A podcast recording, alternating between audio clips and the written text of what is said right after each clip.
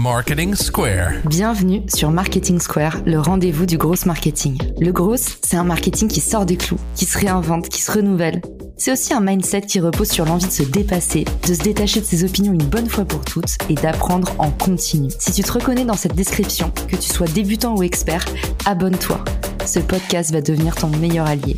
Vous êtes une marque ou une entreprise qui cherchez à étendre votre portée sur les réseaux sociaux ou bien un créateur de contenu à la recherche de partenariats? Richmaker est là pour vous aider. Cette plateforme de mise en relation entre marques et influenceurs spécialisée en B2B est conçue pour vous permettre de toucher de nouvelles audiences à moindre coût. Avec Richmaker, vous pouvez trouver les partenaires idéaux pour votre prochaine collab en un clic. Rendez-vous sur Richmaker pour faire le plein d'idées et développer ce levier inexploité qu'est le partenariat.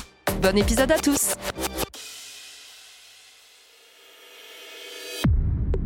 Bonjour à tous et bienvenue dans ce nouvel épisode de Marketing Square. Aujourd'hui, on va parler d'une thématique qui me tient particulièrement à cœur et qui va servir à tous les indépendants, entrepreneurs et marketeurs parmi vous.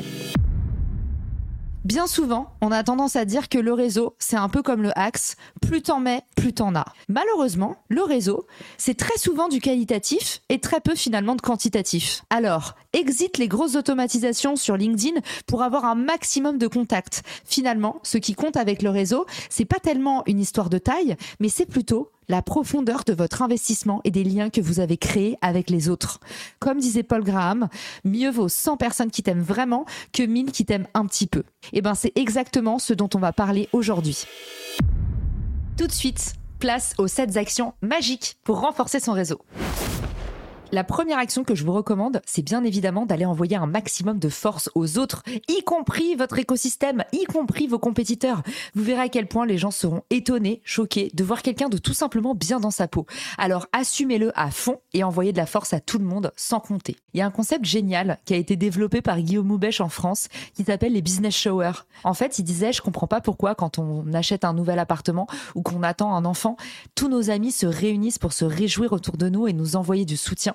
Et pourquoi quand on lance sa boîte, on se sent aussi seul? Ces paroles m'ont marqué parce que moi aussi, quand j'ai lancé ma boîte, j'étais toute seule. Et surtout, j'ai senti que personne se sentait vraiment concerné par ce que je faisais et que j'étais une micro-niche d'une niche d'une niche. Et j'en garde tellement des cicatrices qu'aujourd'hui, dès que je vois des nouvelles personnes qui se lancent, je commence toujours par leur dire bravo. Parce qu'en fait, se lancer, c'est déjà un énorme effort. C'est déjà un sacrifice et c'est déjà le début d'une solitude. Alors, on n'oublie pas mon action numéro 1, envoyer un maximum de force autour de vous, à vos pairs.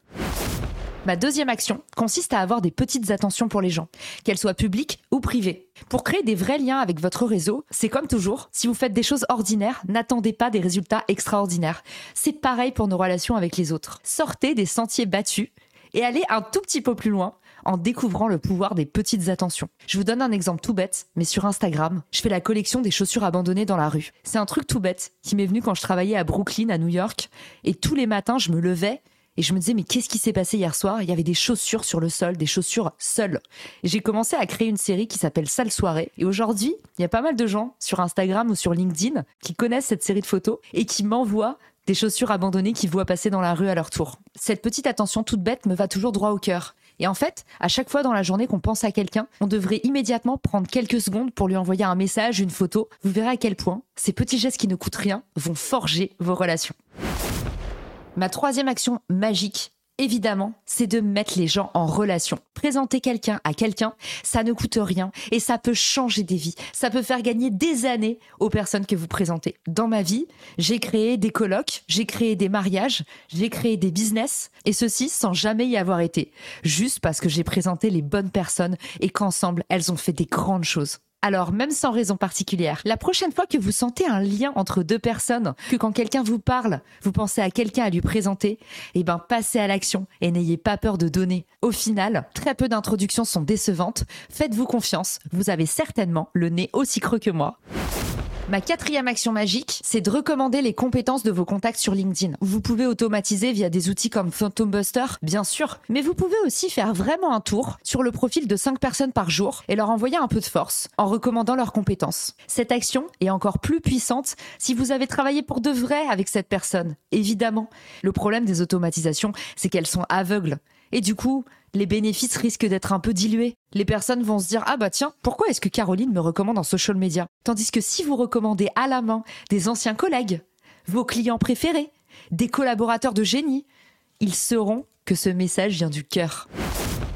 Ma cinquième action est étroitement liée à celle-ci. Sur LinkedIn, vous pouvez recommander des compétences et vous pouvez aussi recommander pour de vrai avec vos mots. Je fais souvent des recommandations sans qu'on m'ait rien demandé.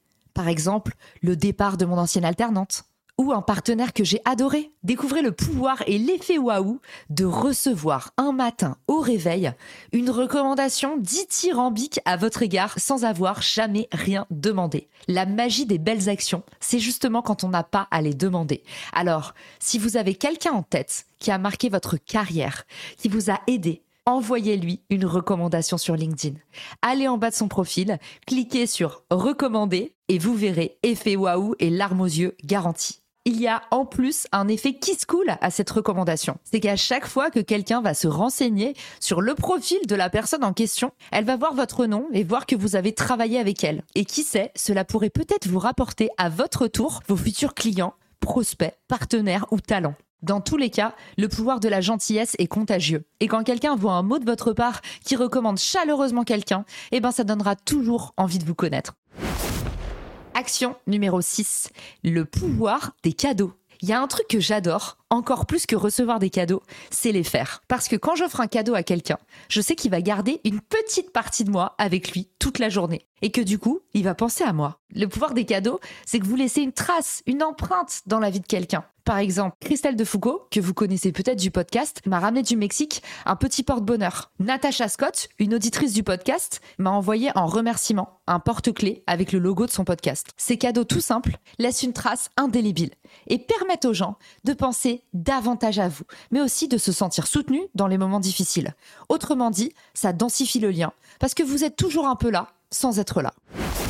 Mon action numéro 7, c'est d'envoyer des contenus intéressants aux personnes qui m'entourent. Encore une fois, c'est la magie des petites attentions, et puis ça permet aussi de pousser les créateurs que vous adorez.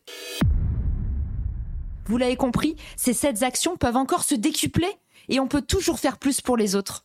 Mais l'important, c'est de commencer par des petits pas tout simples qui montrent aux autres que vous tenez à eux, que vous les soutenez. On dit souvent que respecter les autres, c'est se respecter soi-même. Et souvent, quand on a du mal à penser aux autres, c'est aussi qu'on a du mal à penser à soi. Prenez le temps de vous ouvrir aux autres, de créer de vrais liens, de vraies relations, d'aller un petit peu plus loin que ce qui est attendu, normal ou convenu. Alors, cultivez votre entourage, nourrissez votre réseau et vous verrez, la vie vous le rendra. J'espère que cet épisode vous a plu. Si c'est le cas, évidemment, n'hésitez pas à le partager à quelqu'un que vous aimez et je vous donne rendez-vous très vite pour un nouvel épisode de Marketing Square dans la gratitude bien sûr. Si cet épisode te plaît, tu peux le partager en me taguant ou lui laisser 5 étoiles sur Apple Podcast. Marketing Square.